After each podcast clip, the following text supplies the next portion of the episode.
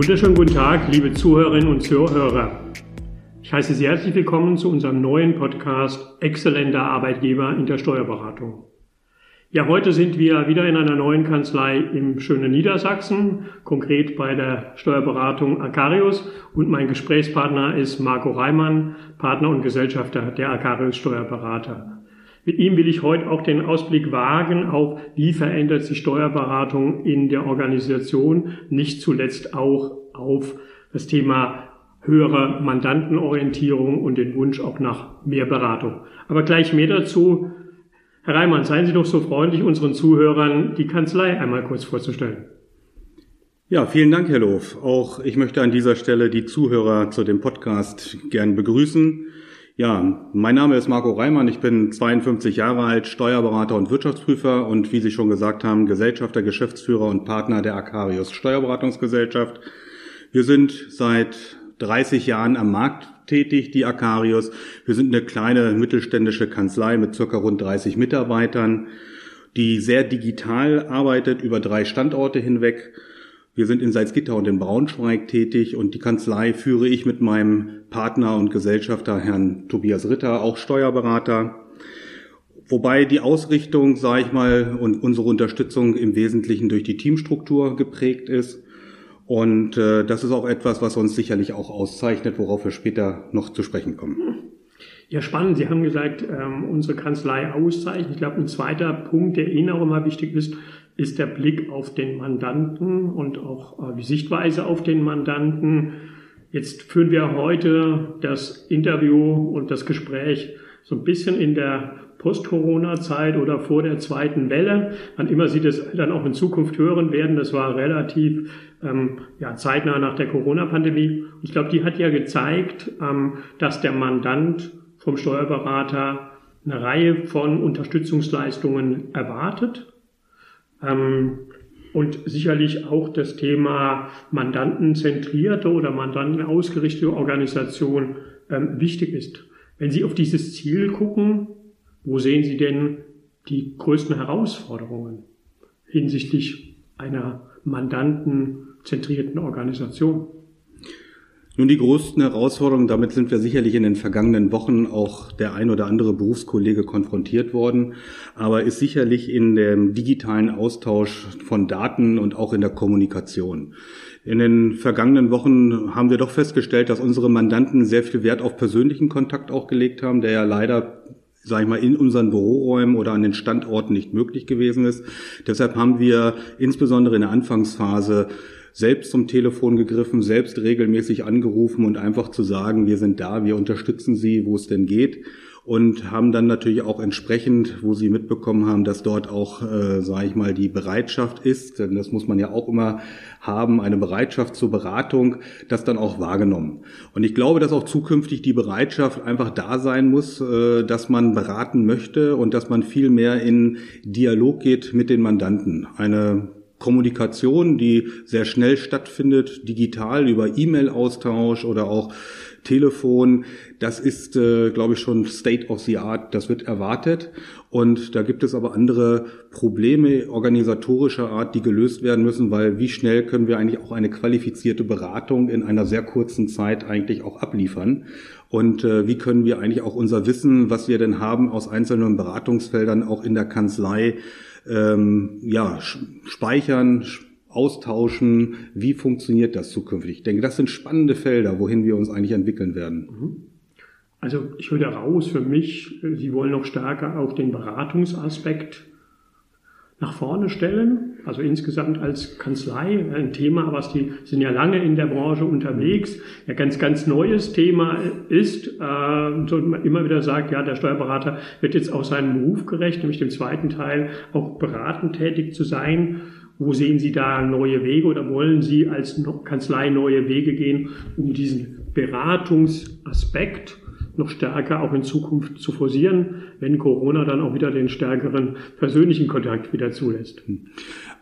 Das Wort heißt ja Steuerberatung und nicht Steuerverwaltung und deshalb haben wir schon seit Jahren auch den Schwerpunkt auf den Bereich der Beratung gelegt. Aber es ist natürlich wichtig, dass man Beratungsfelder, die ähm, muss man selber, sage ich mal, erschließen. Das ist so wie wenn man eine einen Boden bestellt, man muss ihn auch erstmal bearbeiten, bevor man ihn, sage ich mal, bewirtschaften kann und dann die Ernte einfährt und fährt. Und so ist es eigentlich auch mit den Mandanten.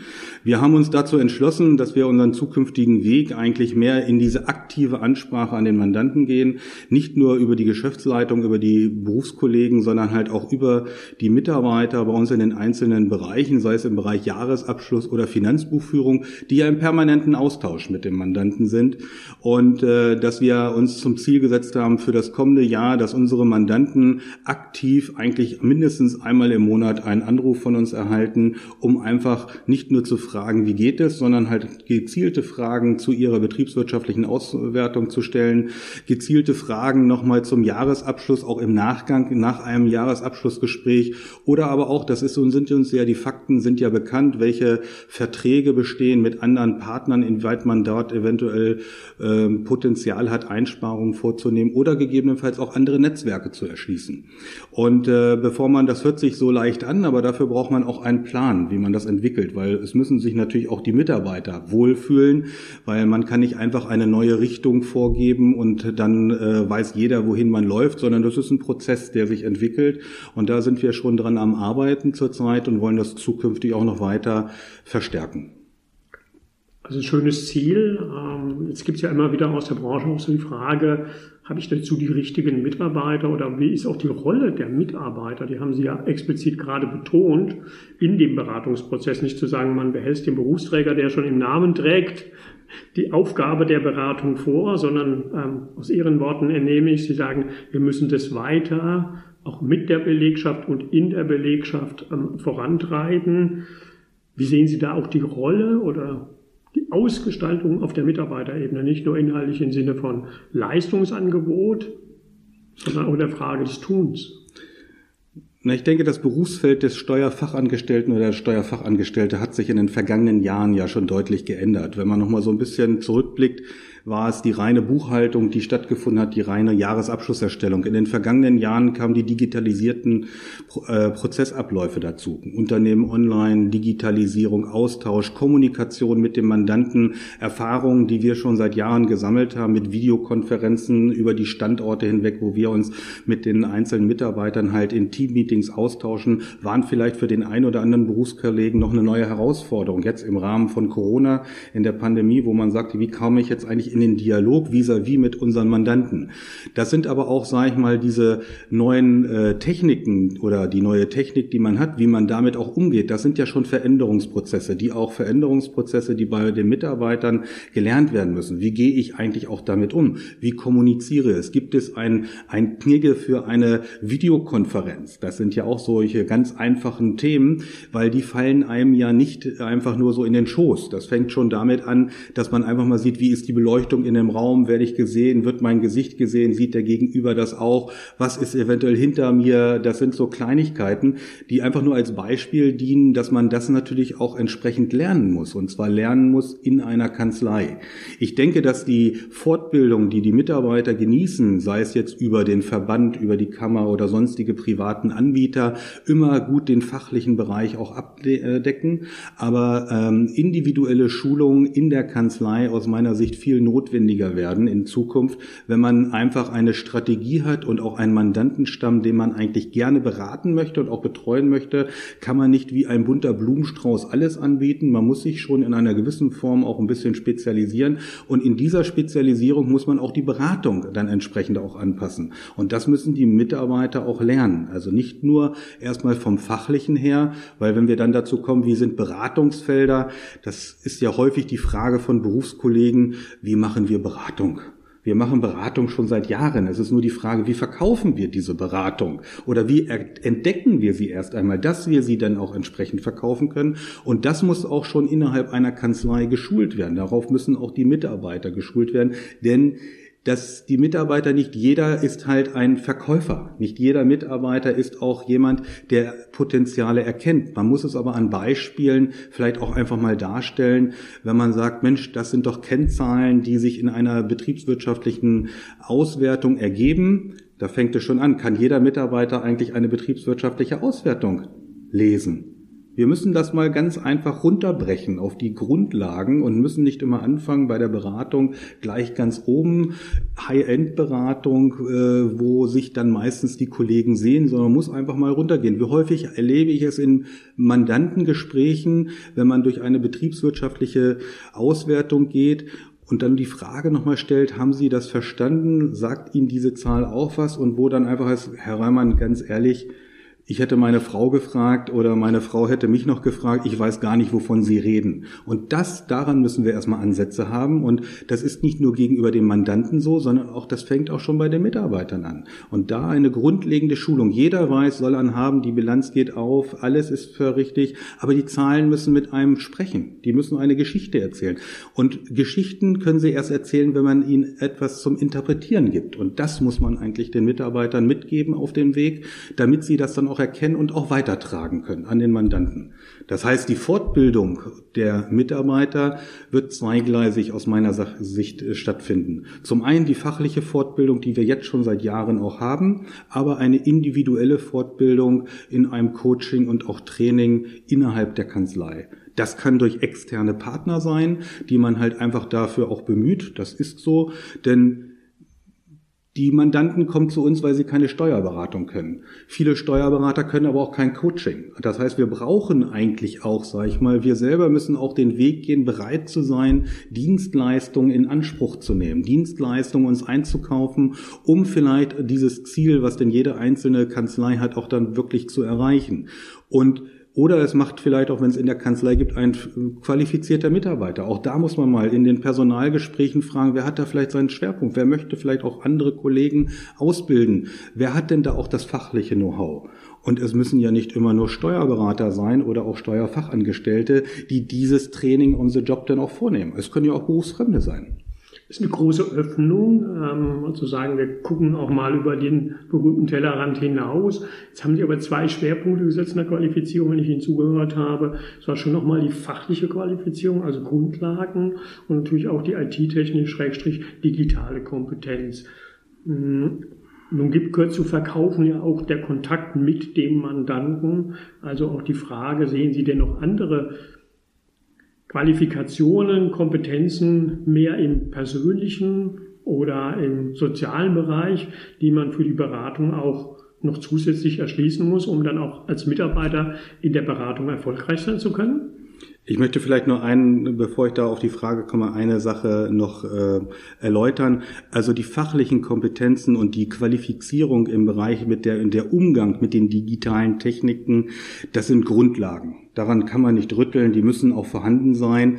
Und daran erkennt man eigentlich auch schon, dass bei der Ausbildung des Berufes zur Steuerfachangestellten oder des Steuerfachangestellten ja viele Felder gar nicht da abgedeckt sind in den heutigen Ausbildungskonzepten. Das heißt, es ist schon ein Training on the Job und es geht um die Weiterqualifizierung der Mitarbeiter dann innerhalb der Kanzlei.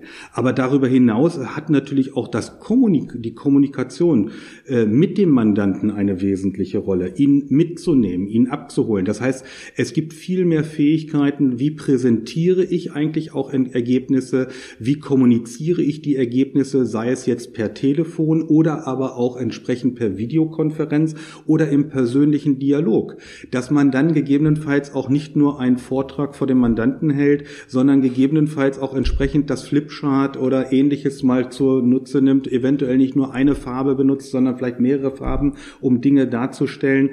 Jeder Berufskollege wird sich noch daran erinnern, als er sich für für Steuerberaterexamen vorbereitet hat, hat er auch verschiedene Farben im Gesetz gehabt. Sowas muss man doch auch für den Mitarbeitern auch mal transportieren, um halt methodisch, didaktisch auch ein Wissen zu transportieren.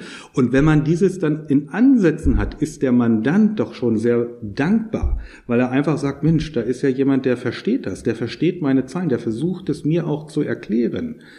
Und das sind, glaube ich, die Ansätze. Natürlich werden wir auch, und das ist immer das Argument, was ich auch von anderen Kollegen kriege, nicht jeder Mandant möchte auch eine Beratung haben. Dann müssen wir uns die Frage stellen, ist das der richtige Mandant für uns? Das ist einfach eine Frage, weil es ist ja, äh, wen möchten wir gerne beraten? Das heißt, wir versuchen ja schon Mandanten zu beraten, sei es von der Existenzgründung bis nachher später im Rahmen von Schenkung oder auch Vererbung. Das ist ein bunter Blumenstrauß an Beratungsleistungen und schon die Auswahl des Mandanten, wenn man sagt, wen möchte ich denn zukünftig betreuen, ist der denn überhaupt bereit dazu? Kann ich schon im Dialog oder im Gespräch erkennen, wenn wir ihm anbieten, wie wir unser unseren Beratungsansatz eigentlich sehen. Dass wir Steuerberatung können, das erwartet er, wenn er zum Steuerberater geht. Aber wir wollen ja eigentlich die Beratung weiterbringen und müssen ihm das natürlich auch im Gespräch darlegen. Und wenn wir dann schon erkennen, dass der Mandant gegebenenfalls einfach nur eine Buchhaltung möchte und einen Jahresabschluss und die Steuererklärung und alles andere möchte er gar nicht von uns in Anspruch nehmen, dann müssen wir auch einfach erkennen und sagen, dann ist es vielleicht nicht langfristig in unserer Strategie der richtige Berater. Dann muss man, äh, oder der richtige Mandant. Dann sind wir nicht der richtige Berater für den Mandanten und ich sage dann immer so, ich möchte kein One-Night-Stand in einem Mandanten, mit einer Mandantenbeziehung. Ich möchte gerne eine langfristige Partnerschaft. Und das ist dann das Entscheidende. Das muss man dann offen besprechen. Und wenn man dann einfach nur einen Kaffee getrunken hat und vielleicht nach einer Dreiviertelstunde auseinandergeht, vielleicht noch einen Hinweis gibt, welcher Berufskollege vielleicht entsprechend äh, da vielleicht in Frage kommt, dann ist der Mandant oder eventuelle Interessierte, der kein Mandant äh, geworden ist, auch sehr zufrieden. Aber wie gesagt, das muss man in Ansätzen selber für sich persönlich entscheiden. Mhm. Bleib nochmal, das war ja ein sehr starkes Statement, auch gerade des Kanzleiinhabers, des Gesellschafters, des Berufsträgers.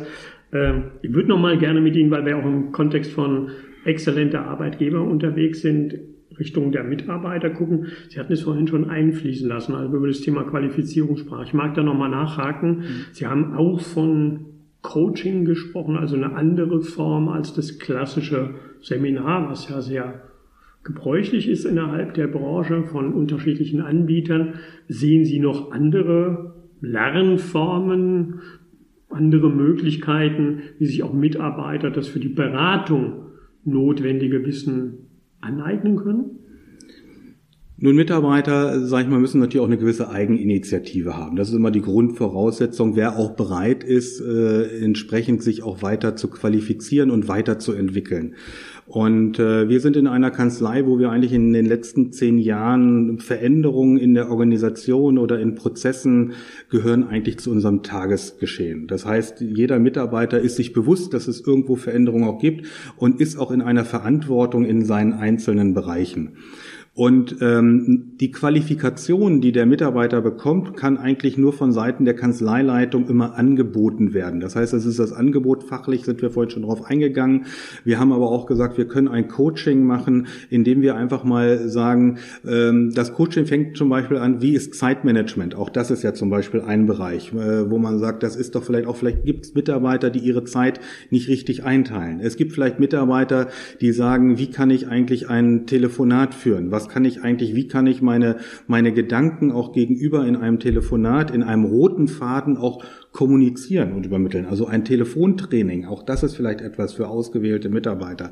Es gibt aber auch die Variante, dass man sagt, ich sprach vorhin an Kennzahlen, betriebswirtschaftliche Auswertungen, auch dass man dort einfach mal sagt, wie gehe ich denn im Rahmen einer Teamleitungssitzung, wenn man jetzt sagt, das Team Jahresabschluss oder Team FIBU, wir besprechen dort einfach mal eine betriebswirtschaftliche Auswertung und fragen die Mitarbeiter, was können sie denn daraus erkennen? Wie lesen sie denn diese BWA? Und allein da gibt es ist ja schon eine Form der Schulung, also eine Inhouse-Schulung, wo man dann im Dialog mal ist und sich austauscht. Und wenn man dieses regelmäßig macht, Inhouse-mäßig, dann ähm, hat man auch einen Faden, wie man dann auch Leistung weiter kommuniziert.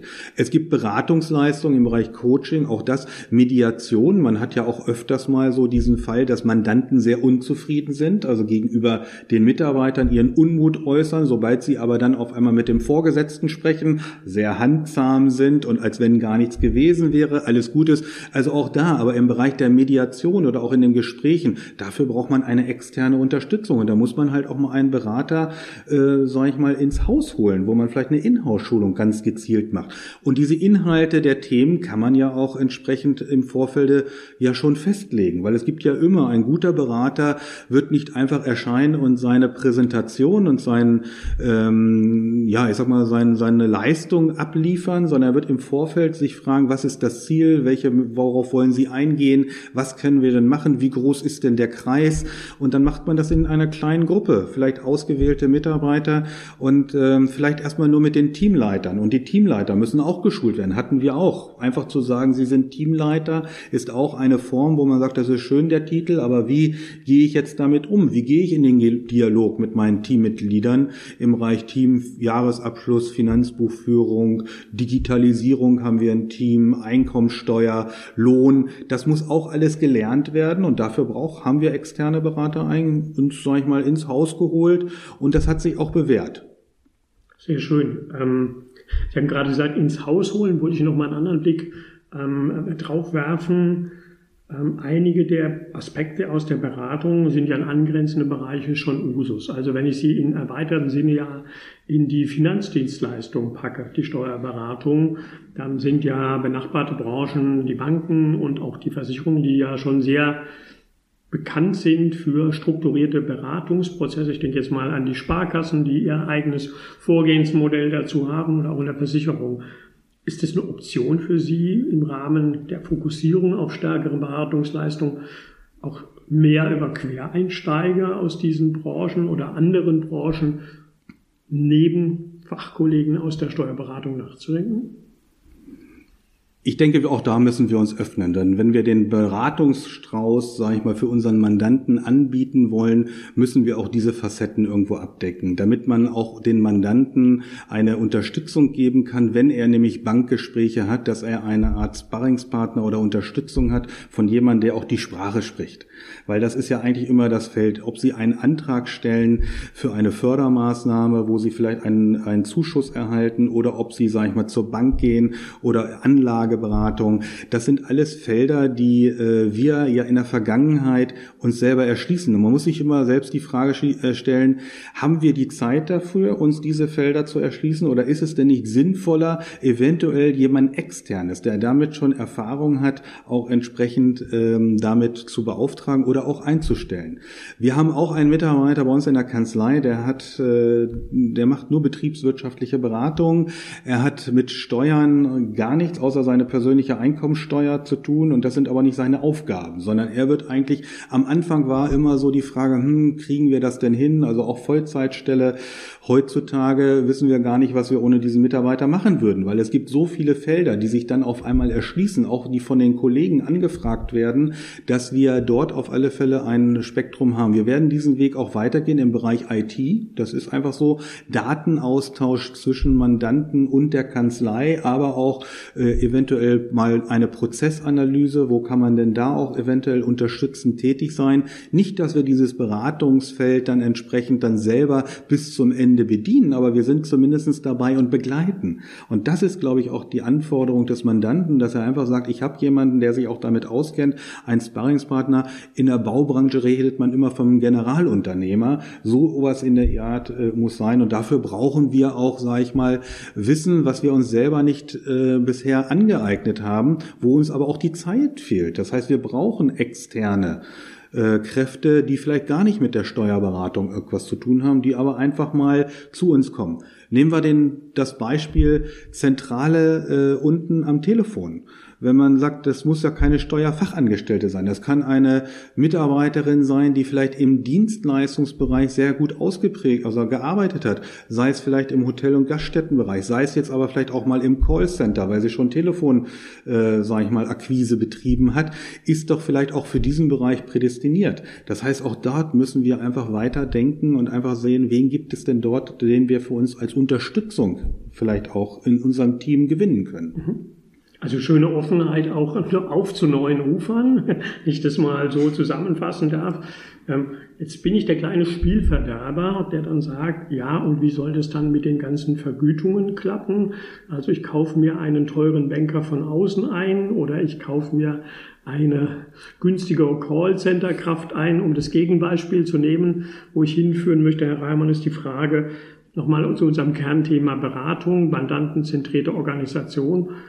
Das wird ja auch Konsequenzen haben für ja, die Vergütung Ihrer Mitarbeiter im Bereich der Steuerberatung im Kerngeschäft.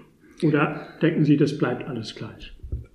Also ich bin immer wieder überrascht, wenn es die Vergütungsreports von Steuerberatern gibt. Also wenn der Verband solche Reports Verband. oder Vergleich, ja, Vergleich Vergütungsreports für, ne, in diesem Bereich, in dieser Branche und frage mich dann immer, äh, wie können die einzelnen Mitarbeiter, die eine hochqualifizierte Leistung eigentlich erbringen sollen, wie steht das in Relation zu ihrem Gehalt? Auch da muss ein Umdenken bei uns im Berufsstand stattfinden. Das hat ja in der Vergangenheit schon stattgefunden, wenn man sich mal an die Ausbildungsvergütung der Steuerfachangestellten ansieht, wie diese noch vor zehn Jahren gewesen ist, wie sie heute ist, wo man einfach gesagt hat, wir müssen diese Ausbildungsvergütung anheben, damit wir im Wettbewerb bleiben, damit wir auch potenzielle Nachwuchskräfte auch gewinnen können. Aber diese das kann ja nicht dann auf einmal anhalten nach der Ausbildung, sondern es muss sich auch weiterentwickeln. Das heißt, auch bei der Ausbildungsvergütung, die als Beispiel, es gibt auch die Vergütung danach, kann man natürlich Modelle wählen, wo es gibt natürlich Gehaltssteigerungen sind halt sinnvoll.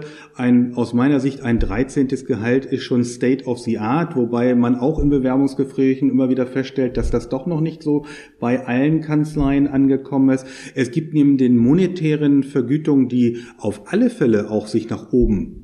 verändern werden in Zukunft, um halt auch qualifizierte und gute Kräfte zu halten. Denn es gibt nichts Schlimmeres, wenn ich eine, eine Kraft habe, die vielleicht seit zehn Jahren bei mir in der Kanzlei ist und auf einmal ein Gespräch sucht und sagt, ich hätte gerne mehr Gehalt und ich sage, warum? Und die geht. Das kann ich gar nicht auffangen. Das muss man aber auch einmal erkennen. Aber man muss aber auch äh, erkennen, dass Beratungsleistung vielleicht nicht nur in, äh, sag ich mal, die kostet auch, die kostet nicht nur den Mandanten, sondern ich muss sie auch, sag ich mal, weitergeben, das, was wir einnehmen, auch an die qualifizierten Mitarbeiter, weil ohne die Mitarbeiter können wir die Beratungsleistung gar nicht in Gänze erbringen. Das heißt, das ist es. Und die monetäre, der monetäre Aspekt ist ja nur ein Aspekt. Es gibt ja auch noch weitere Vergütungsmodelle. Sei es jetzt über eine vermögenswirksame Leistung, betriebliche Altersvorsorge, sei es sozialversicherungsfreie äh, Zuwendungen, äh, Obst, Getränke, im medizinischen Bereich gibt es viele Möglichkeiten. Der Katalog ist lang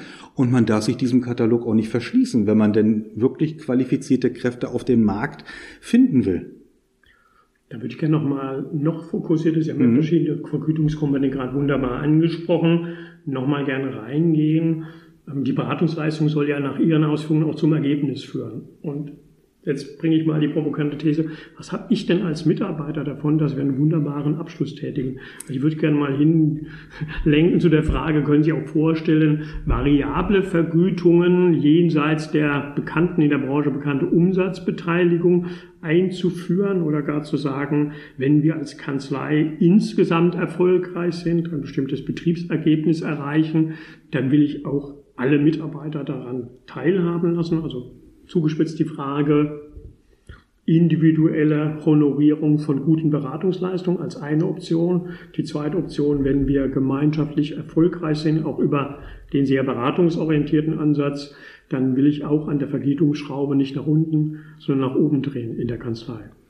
Wir haben das Thema schon mal mit äh, den Teamleitern und einzelnen Mitarbeitern bei uns in der Kanzlei angesprochen. Also schon vor zwei Jahren, wo wir gesagt haben, wollen wir nicht einfach sagen, wir machen ein, bei den und den Zielerreichungen gibt es ein extra Budget, was gegebenenfalls auch individuell in einem Team verteilt werden kann.